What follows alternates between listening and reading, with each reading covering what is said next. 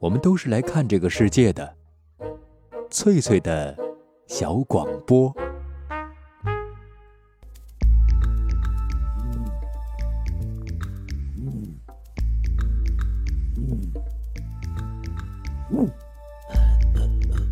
寻访华夏文明，感受自然美景，探索过去的足迹，唱响未来的星空。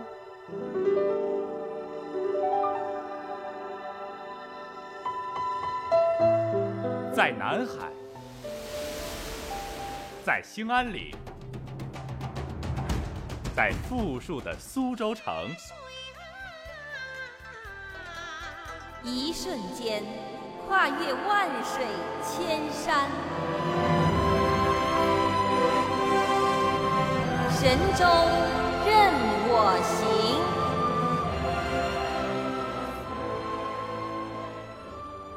手机旁的各位听众朋友，晚上好！这里是海峡之声广播电台，欢迎准时收听旅游节目《神州任我行》，我是主持人冯翠，很高兴能够再次在电波当中和您相会。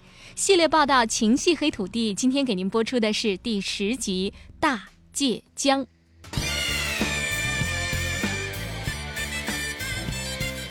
大森林、大湿地、大湖泊、大草原。白山黑水孕育着黑土地上的大风情。系列报道《情系黑土地》，欢迎收听。我的家在东北松花江上啊，那里有满山遍野大豆高粱，在那青山绿水旁，门前两棵大白杨，齐整整的篱笆院儿，一间小草房啊。哎哎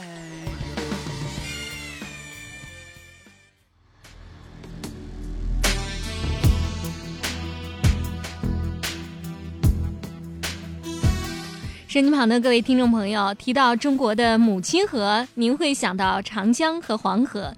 那么，您知道中国的第三大河是哪一条吗？中国的第三大河就是我们今天要为您介绍的黑龙江，它在世界上排名第八，也是世界上仅存的几条没有被污染的河流之一。和长江、黄河一样，黑龙江是我们中华民族的母亲河。在曲折漫长的历史岁月中，满族、蒙族、朝鲜族、赫哲族，还有鄂伦春等少数民族和汉族人民一道活跃在黑龙江流域，共同开发和保卫着这片肥沃的土地。生活在黑龙江流域的各族人民，用自己所特有的民族风情、文化，丰富和发展着中华民族的灿烂文化。同时，黑龙江也是世界上最长的大界江，它穿越中国、俄罗斯和蒙古。从海拉尔和河源算起，全长四千三百七十公里，流域总面积有一百八十四点三万平方公里。在我国境内的长度是三千四百七十四公里，中俄界江段呢长达一千八百九十公里。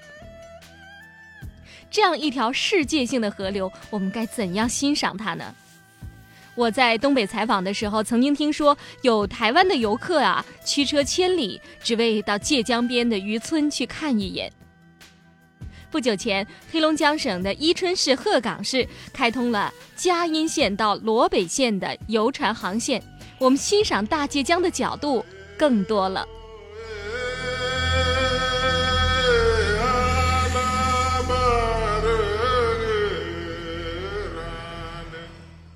现在，我宣布，嘉阴、罗北、森林、界江、探秘光球游开通。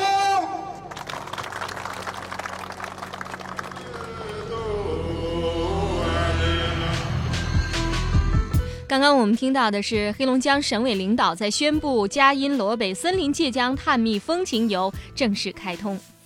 说到黑龙江省的精品旅游，我们首先想到的应该是冰雪节。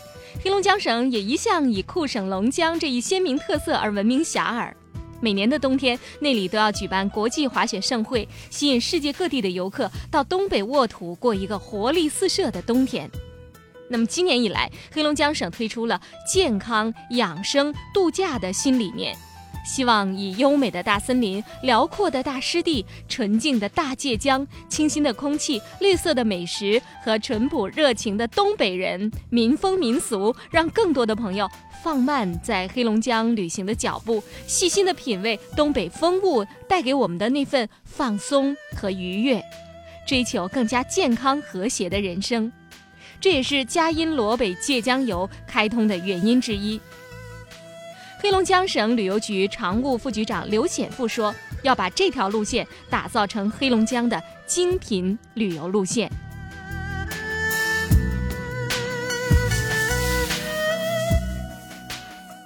佳音罗北两县今后在这条线路的开通建设上，按照共建、共享、共赢的原则，发挥合作优势，坚持突出特色，做到共同规划、共推线路、共同管理。”互通信息，互送客源，互动发展，在发展中建立起一个有效的合作机制，共同把嘉兴罗北森林界江探秘风情游打造成全省的精品旅游线路。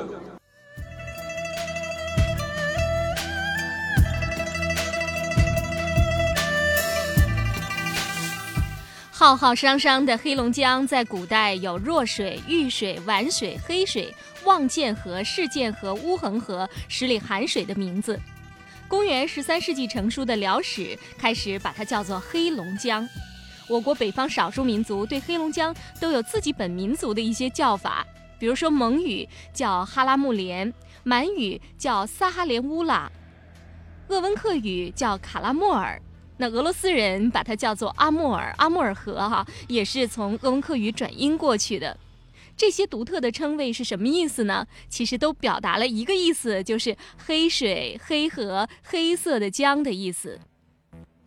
黑龙江流过的地方，森林茂密，水草丰盛，土壤中富含黑色的腐殖质，被地表水带入江中，使得江水清黑幽深，所以黑龙江的名称就由此得来了。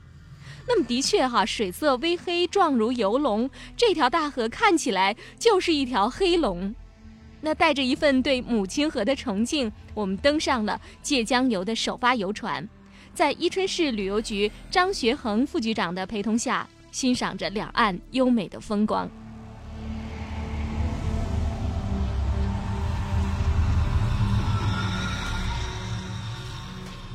我们现在就是在游览那个佳音的这个中俄界江黑龙江的这样的一条船上，江的那面就是俄罗斯是吗？这边是我这边是中国。对，江的那一面就是俄罗斯。目前俄罗斯在佳音的对面呢。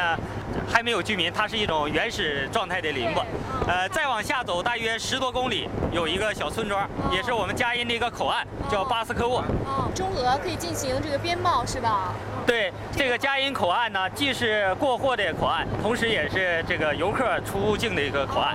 它是国家的一类口岸。哦，一类口岸啊，很多俄罗斯客人就是从对从这里进入黑龙江，进入伊春的。对啊，那是不是就是当地像佳音也有一些边贸活动啊？有有。每年那个木材啦，像我们的山特产品啦，很多都由这里进出口。另外呢，还有一些俄罗斯人到这里来采购一些物品，对，采购、观光都有。他们说黑龙江是一条没有污染的这样的一条江，一条界江。对，目前来说，从这个界江来说呀，黑龙江是没有污染，因为在整个黑龙江的沿岸没有各种的大型的这个工厂，它基本上都是农田和原始林。特别是沿着界江旅游，我们可以看到整个的这个森林呢没有遭到任何破坏，而且这个居民非常少，所以它是一条无污染的河流。黑龙江每年是不是也有冰封的季节呀？冬天可以游界江吗？冬天也可以，冬天我们这里经常搞一些国际汽车拉力赛了这种比赛。另外，冬天呢，在冰面上我们可以滑冰。因为这个采访是站在游船之上哈，所以可以听到那个江风声是啊烈烈的这样这样响起哈，江风扑面而来。那么我们当时啊一直都站在并不宽阔的甲板上，不肯钻进船舱里，只为能够多看几眼这界江两岸的风景。那一边是俄罗斯，这一边就是中国，一面是灌木茂密啊，人烟稀少；一面是建筑林立哈。那船行到人烟稀少的地方，这个两岸的风景啊，竟有说不出的相似。江中心的水也是墨沉沉的，好像深不见底。这条黑龙江到底流淌了多少年呢？没有人能知道。至少从恐龙山上发掘出的恐龙化石告诉我们，这条大江曾经阻碍了这个地球霸主恐龙的脚步。可以想见，亿万年前的黑龙江是多么的宽广。那遗憾的是，我们没有能登上张局长介绍的江中岛啊，最终呢也没有坐船到达罗北，首航是一个短途的旅程。但是通过和经营游船的业者交谈，我们了解到大接江的旅程有很多种的安排，可以说内容丰富。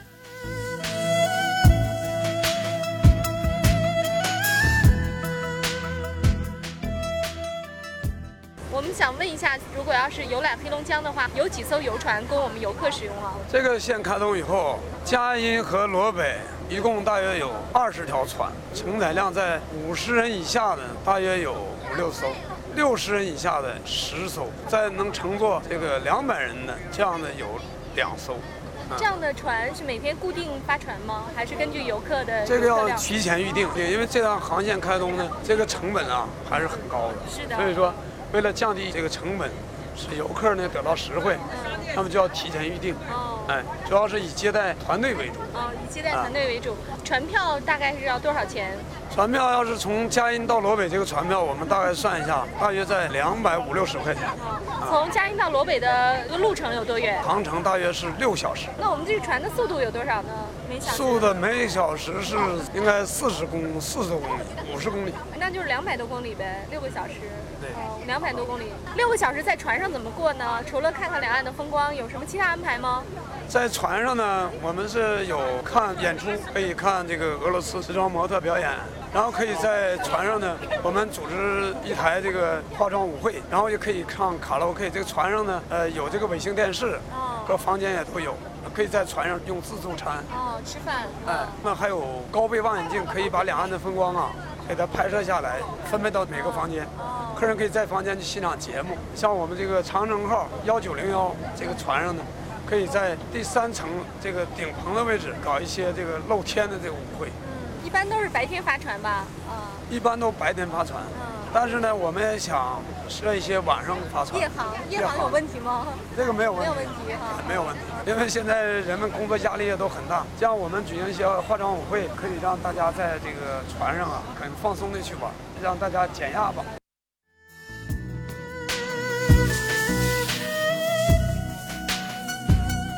身旁的各位听众朋友，刚才我们一块儿听到的就是黑龙江界江游的啊航船经营者给我们推荐的这样的旅程，可以说有多种选择哈，船分大小。那当然呢，它现在是针对团队的游客，您可以跟当地的旅行社联系哈，希望呢，那他们来给你安排这样的一个很特别的旅程。从嘉荫码头上船，经过六个小时的航程，到达罗北县。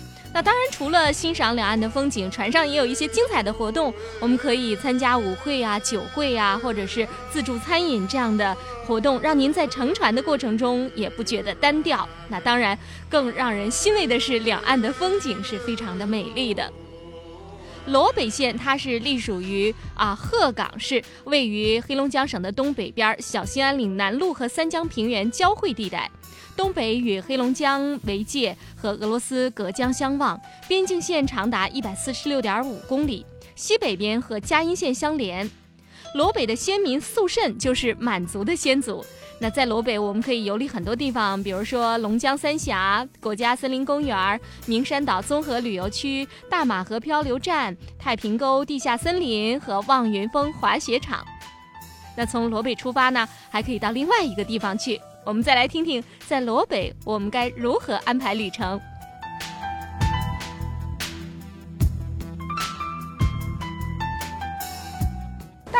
北之后，罗北有什么好玩的？到罗北之后呢，罗北有雁江公园风景区，还有个名山岛。对岸呢，名山口岸的对面呢，就是俄罗斯。这看到对面的沙滩，有很多这个俄罗斯人，呃，游泳啊，玩这个水水上排球的也都有。自然风光有个太平沟景区，这个太平沟景区呢，原来叫胭脂沟，过去是盛产黄金的地方。过去呀，因为这个黄金都给慈禧太后用了，所以说叫胭脂沟。都买胭脂了啊，对。然后这个地方我们还有个叫乌龙峡谷。啊，这个乌龙峡谷是很自然的这这个这个风光，可以跟西双版纳、呃九寨沟、峨眉相媲美。呃，除了自然景观之外呢，我们还设了一些这个拓展项目。哦，拓展啊，更适合这个年轻人去玩对啊。应该把这个节假日利用好，能到黑龙江、到我们嘉荫、到罗北去旅游。到罗北以后呢，还可以通过罗北去鹤岗，鹤岗有煤矿，那儿有新中国第一个矿井，还有亚洲储量第一的这个最大的矿井。从罗北到鹤岗需要多长时间啊？呃，需要四十分钟。四十分钟就到了，啊这么近。对然后从鹤岗到佳木斯呢，也需要四十分钟。很多客人可以从北京飞往佳木斯。佳木斯有机场？有机场，对哦，是每天都有一班，佳木斯、北京、北京佳木斯，哦，这样的话，外地客人可以从那儿直飞北京，这哎样返程。对。嗯，然后呢，现在佳木斯机场还有从广州、上海飞佳木斯的航班，而且价格也很便宜，现在都打到一点九折，两点折，很划算。所以说，我觉得像这个南方的客人啊，也适合坐飞机到佳木斯，然后从佳木斯到鹤岗，这样进入罗北，然后再到佳音，这样来。哦对，这样走。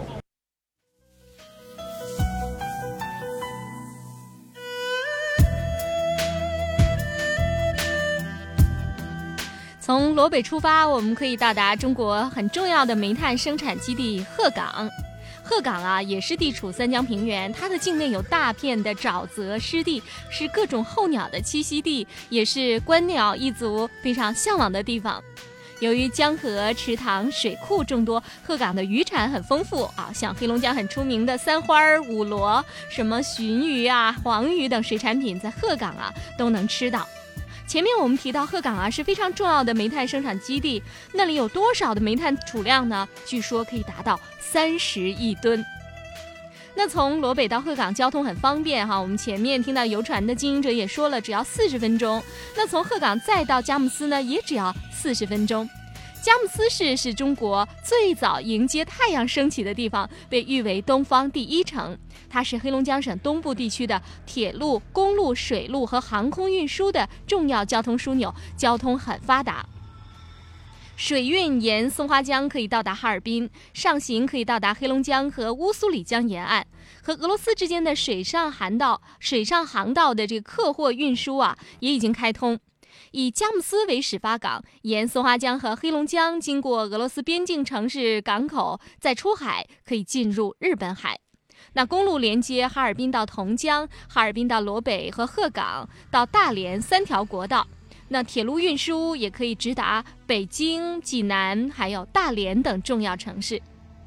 另外就是有一点很方便，佳木斯还有航空港，可以在那儿呢安排您的返程。比如说从佳木斯到北京啊，飞机票经常打折，这样您也可以不用再走回头路，从伊春返回哈尔滨了。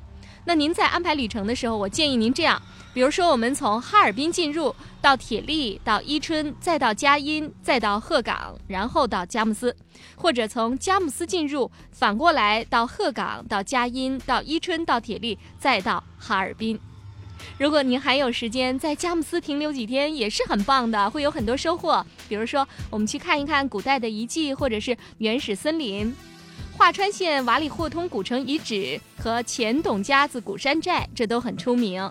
汤原县大亮子河国家森林保护公园，福锦市乌尔古丽山七星河自然风貌，同江市三江口古战场，接京口赫哲族之乡和红河自然保护区。那抚远县呢，还有我国的东方第一哨，到乌苏镇可以欣赏到乌苏里江的风光。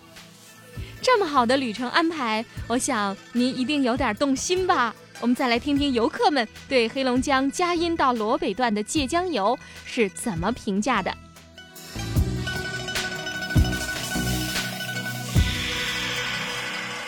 您好，请问您从哪儿来？啊，我就是咱当地的伊春的。伊春的哈啊，很多次到过佳音吗？还是第一次来？哦，我到过佳音好多次了。好多次啊，但是借江游应该是第一次吧？借江游是第一次哦啊。那您觉得站在船上看那个两岸的风光，感觉怎么样啊？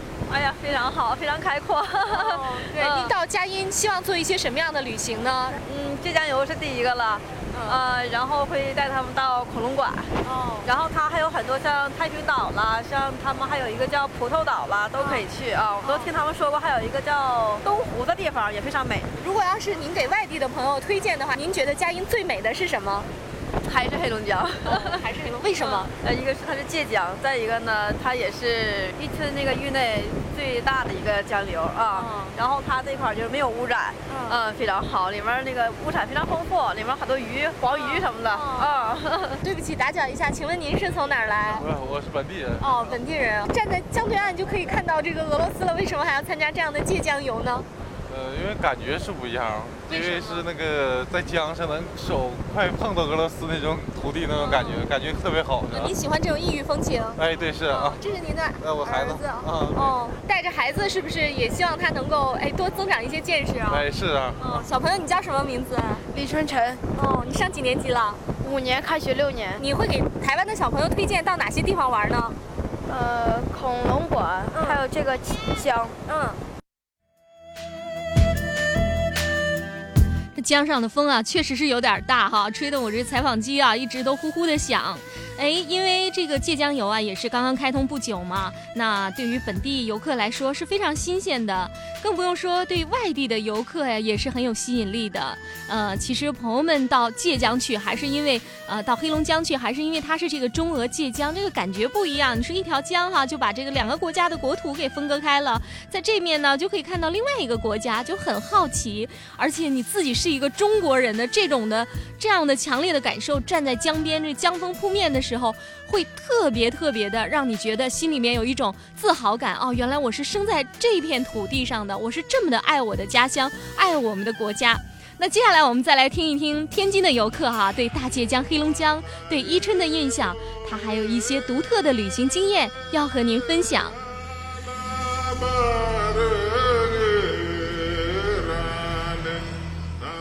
你好，请问您从哪儿来？天津。哦，是第一次到伊春到佳音吗？是的。哦，您能说一说对这里的印象吗？呃，伊春的美，它是一种独特自己的风格的美，而不是一种很大众化的美。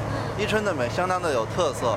它的山、它的水、它的林、它的绿化植被、空气的含氧量，都形成了它的独特的这种风格和特色，是中国的一个非常好的一个避暑的圣地。但是这种地方呢，对于很多游客来说，还没有它的一个知名度，还是一个处女地。所以伊春呢，需要更大的力度去宣传自己。但是当你来到伊春的时候，就会让你感觉到你这趟此行是值得的，是这种会收获很大的。伊春呢，这个地方呢，它作为中国的一个边境口岸城市。它呢，它的发展呢，相对来说呢，还不是个很像东边的发达地区一样。但是呢，这里恰恰这种不发达，保留了它人的这种淳朴、热情，伊春人民的这种这种善良、友好的这种这种风格，也符合就是人们现在对这种人文景观的这种人文风情的一种欣赏的一种一种想法。那么文化、自然、人文加上这里东北的美食，我觉得构成了伊春的一条独特的旅游风景线。所以我觉得来伊春是非常值得的。像这个佳音这个就是边陲小镇，您是第一次到吧？是的。嗯，您觉得这个界江游怎么样呢？嗯，界江游的开通呢，是佳音的一个旅游的一个增长点。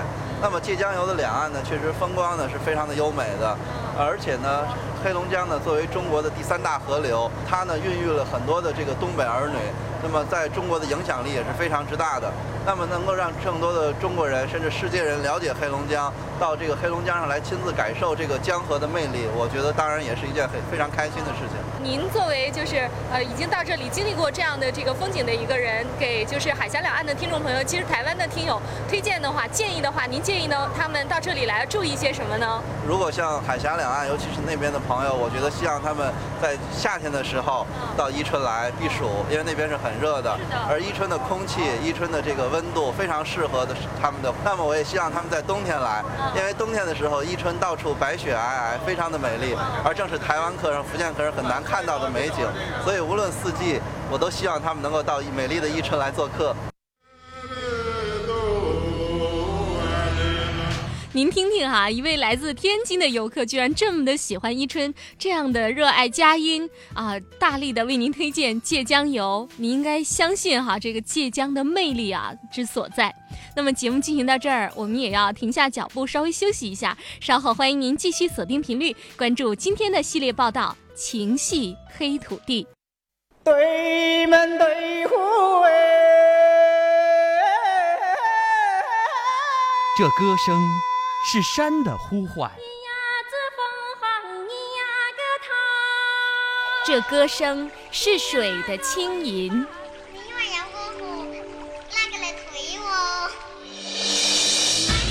走进这一方如梦似幻的山水，用心感受来自土地的声音。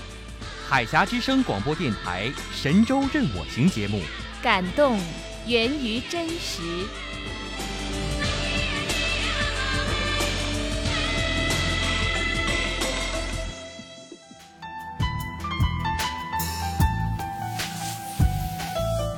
手机旁的各位听众朋友，这里是海峡之声广播电台，每天的十七点到十八点都为您播出旅游节目《神州任我行》系列报道《情系黑土地》。今天播出的是第十集《大界江》。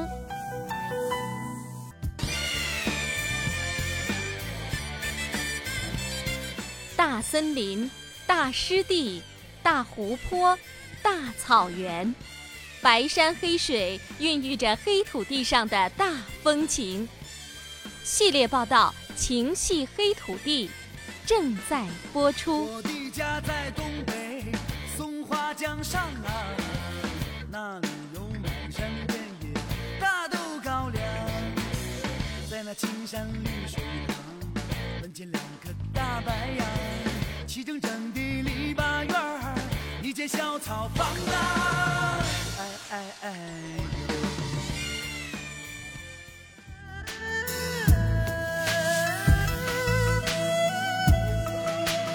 各位听友，在前面的节目时间里，我们已经一起了解了关于黑龙江省新近推出的芥江游的有关内容。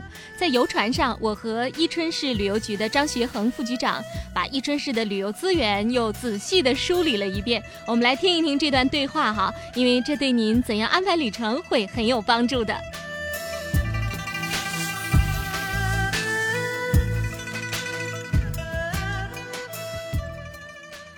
这个伊春之后，都对伊春这个地方的名字很好奇。听说它和毛皮有关系，是吗？能跟我们说说吗？是少数民族的语言。伊春还是一个少数民族聚居的地方，对吗？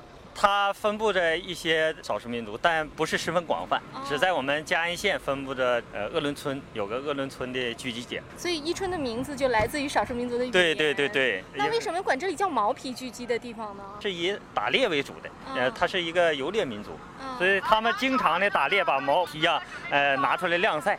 是经常在这个沿着汤旺河一带进行晾晒，长此以往啊，就形成了这样一个呃流传术语，就晾晒毛皮的地方。晾晒毛皮的地方，对对对。伊春是个特别大的市，对吗？现在我们是近三点三万平方公里，号称是世界第一大市。哦，号称世界第一大城市哈。对对对。嗯，那它也是一个有历史的地方。从这个建市的历史还不够长，呃，因为建市我们仅仅是四十多年，不到五十年。从人类聚居的历史上。呃，还是有一定时间，但是大规模的这个城市发展，嗯，还比较短。那就是个新兴的城市。对，还是新兴的林业城市属于。过去宜春只是中国最重要的木材产地。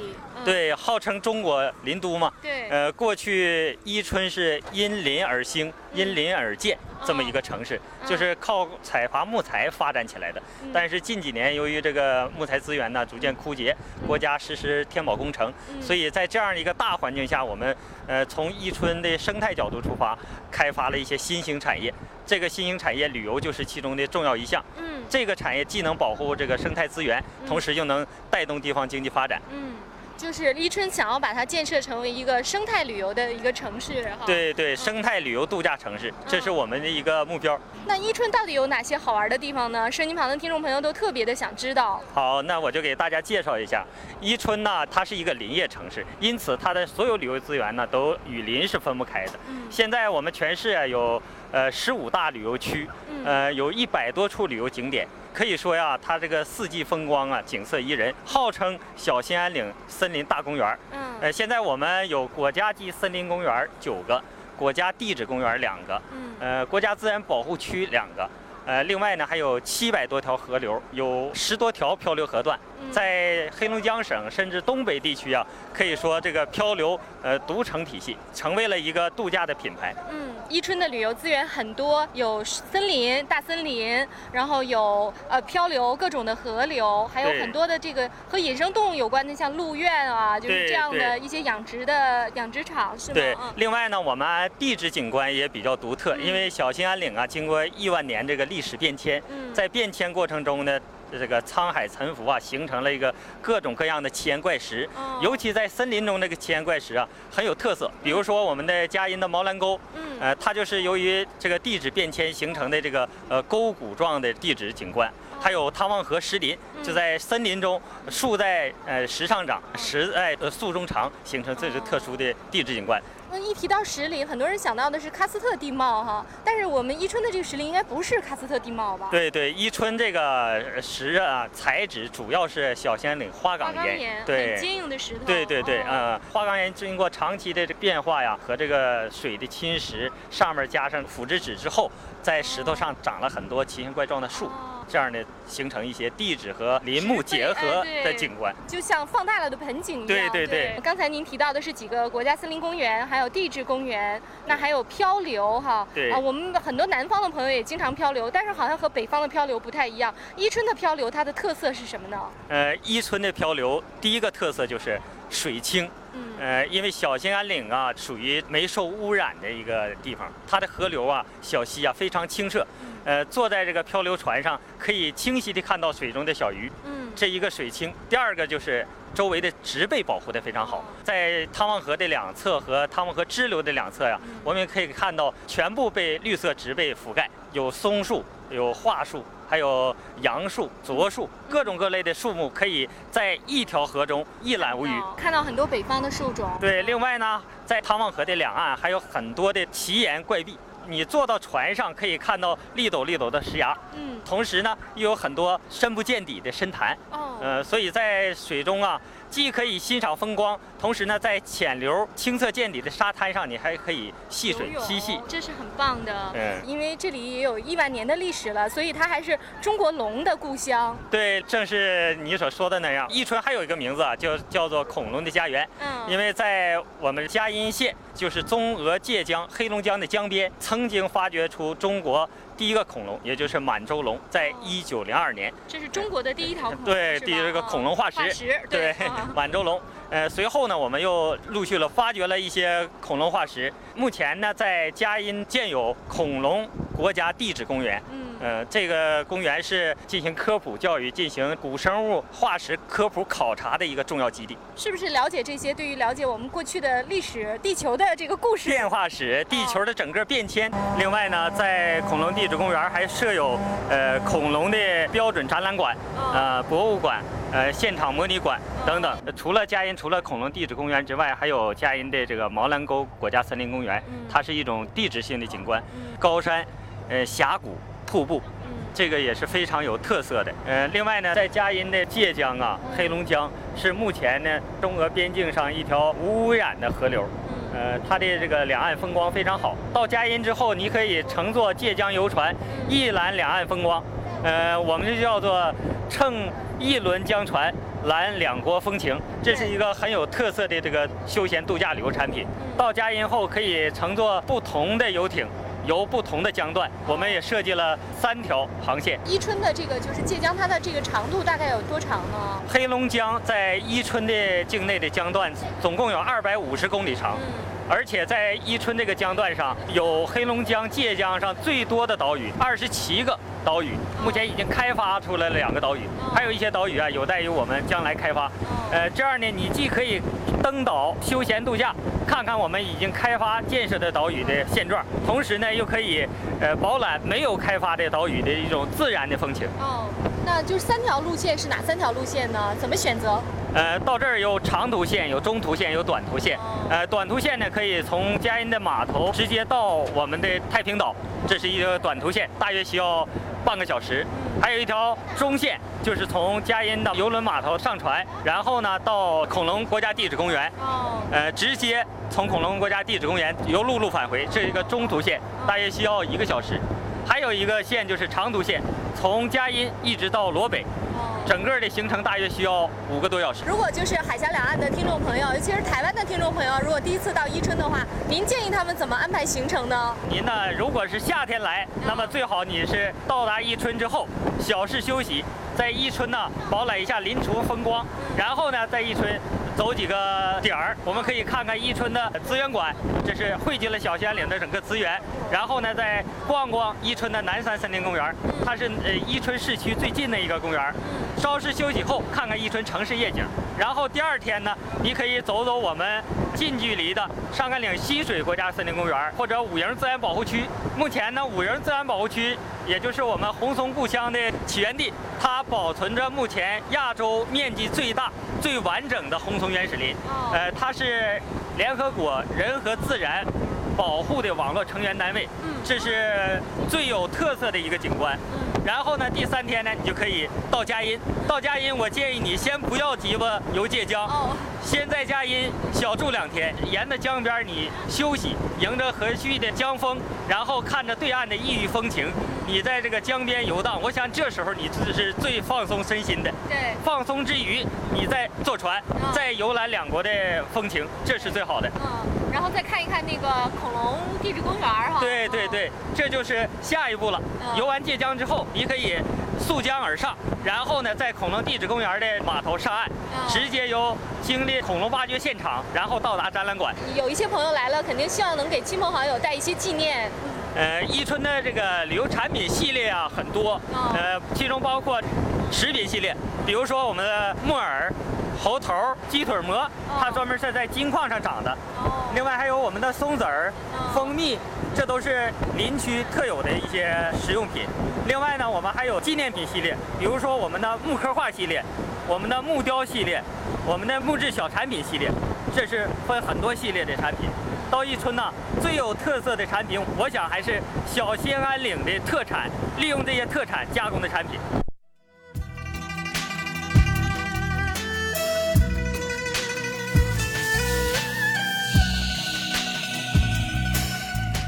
于伊春，我想身旁的听众朋友，您已经有了比较多的了解了。我和您分享一点我个人在伊春的旅行经验啊。到达伊春，不论时间多么的紧迫哈，我想您一定，您必须，您一定要安排一次森林之旅，因为这是伊春最最有特色的旅行项目。我们的节目曾经给您介绍过上甘岭溪水森林公园儿，当然您也可以选择去五营自然保护区，这些地方都是您。到伊春旅游必到的目的地。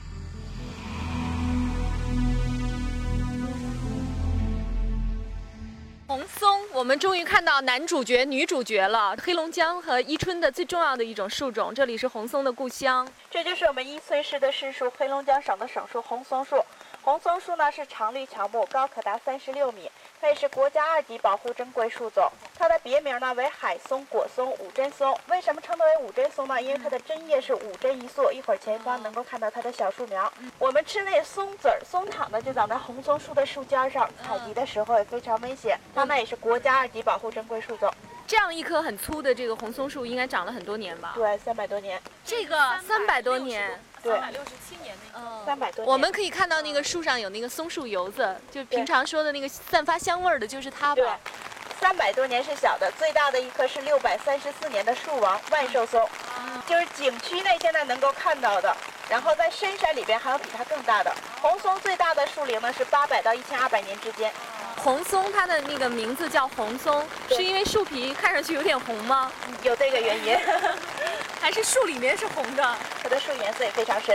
哦，它是我们平常做那个家具的特别高档的那种。对，这是我国名贵树材之一。世界呢有百分之六十红松在中国，中国呢有百分之六十的红松在伊春。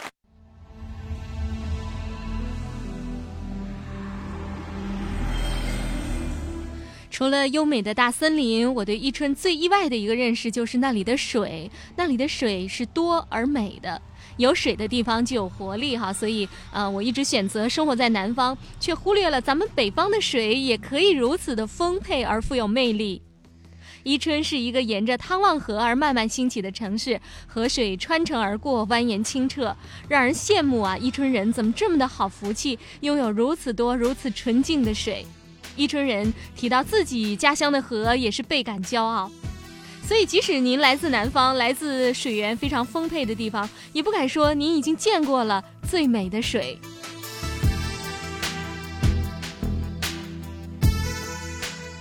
哦，你好，请问你从哪里来呀？啊，香港。哦，呃，是专门到伊春来玩吗？也也算是啦。嗯，那你对伊春的印象怎么样？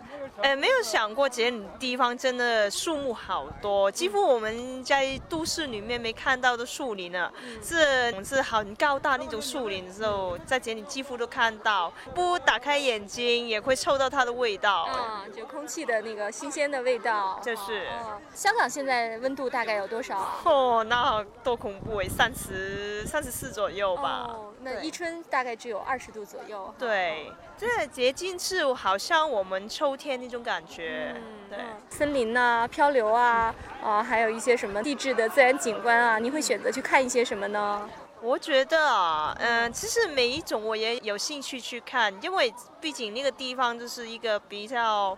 原始的那种地方嘛，就是大自然的风景很好，就是我们大市人就是没机会看到的，所以就是每一种都想看的，对的。那你会给你的朋友们、香港的朋友们推荐到伊春来玩吗？哦，会。那我觉得那个漂流是蛮不错的，因为其实香港根本没有河流给我们漂，在漂流过程中可以体验到，真的可以深入那个森林里面，就是看到树啊，啊呼吸一下新鲜的空气。这样子是我们都市人都是很好的。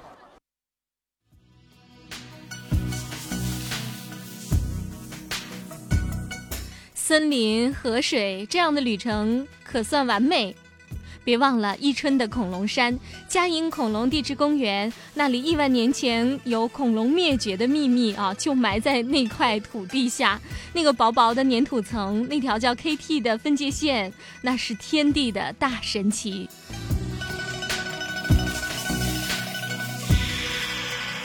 到底什么是 KT 线啊？K 是代表的白垩纪，T 是代表的白垩纪之后新生代的第一个纪，第三纪。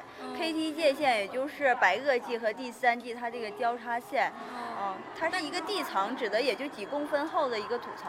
嗯，对。那就是这个界限的发现，就是对于考古、对于那个古生物界来说是有什么样的意义呢？我看提到了好几次。咱们这里是出土的，不是距咱们人类最近的，也就是六千五百万年前地球上的最后一批恐龙吗？就是咱们嘉荫出土的对对是这样的啊。对，专家们在嘉荫的地层中找到了呃白垩纪末期的恐龙，又找到了第三纪早期。的植物，所以专家们希望在佳音的地层中能够了解到，如果这条 KT 界限的确定的话，就能够了解到，呃，在白垩纪末期究竟是发生了什么样的重大事件，从而呢使这些地球上大部分的爬行动物恐龙从地球上消失了。嗯，那现在就是我在展馆当中听到了，就有关恐龙灭绝的那个呃说法。特别不一样，您能给说说吗？对于恐龙是如何灭绝的，现在其实仍然是个谜，专家们也正在不断的探索当中。现在也提出了很多假说，比如像行星撞击地球，还有就是彗星撞击地球，以及呢气候的变化，还有就是像食物中毒说了，火山爆发说了，其实很多种。不过呢，一些专家也介绍了，说恐龙是如何灭绝的，现在仍然是个谜。呃，专家们对于恐龙是如何灭绝的，现在呃不是正在不停的研究吗？不单单是出于对生命起源的好奇，更是对我们人类自身命运的担心吧。因为恐龙在地球上生活了一点六亿年之久，都从地球上消失了。对，一些专家也介绍说，恐龙灭绝有可能不是一朝一夕，他们有可能经历了一段时间，而这一段时间有可能就是一千万年。所以说什么都是可能。嗯，所以说就是佳音这个地方之所以重要，就是因为它是在最后的那个时期，它可以记录最后时期发生的事情。末期，对，而且那个是白垩纪晚期，被称之为白垩纪公园吗，海。峡两岸的游客来了，会参观这个恐龙馆之外，能到那个发掘的现场看吗？当然可以，它这个只是一部分，咱们这个展厅下面有一部分挖掘现场，还有大部分的挖掘现场是在咱们这个恐龙山下山的山坡。现在江夏正在施工，它就是建了一个防洪大堤，就防止黑龙江涨水冲刷山体。走路的话得半个小时。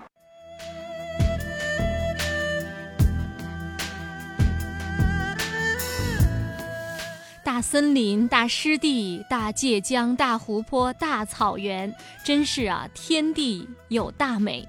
如果您是一位豪迈的游客，您已经量过了长江，饮过了黄河，那么对于中国的第三条大江，您会做怎么样的亲近呢？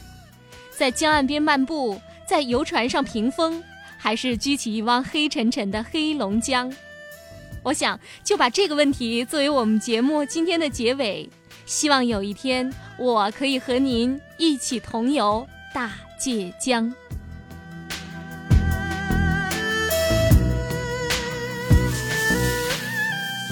今天的《神州任我行》节目就到这里，我是主持人冯翠，祝您旅途愉快，一路平安。我们下期节目再会。